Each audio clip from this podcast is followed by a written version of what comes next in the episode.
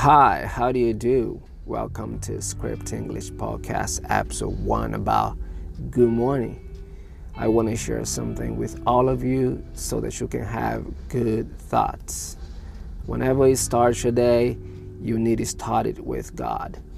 This is the day the Lord has made. Make an announcement to yourself. I will enjoy this day. I'm not gonna get upset today if I don't get my way because I've got everything I need. Every morning, we have to go to Him and say, God, show me what to do, show me where to go. You know what's best for me. I can't do this for my own. I need your help. Ask for wisdom, for guidance. That's an act of surrender. The scripture says, when you acknowledge God in all your ways, He'll direct your path.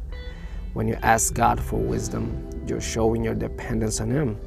When you humble yourself like that, the scripture says God will all you.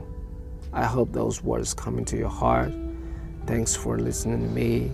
God bless y'all. I'll see you next time. Good morning.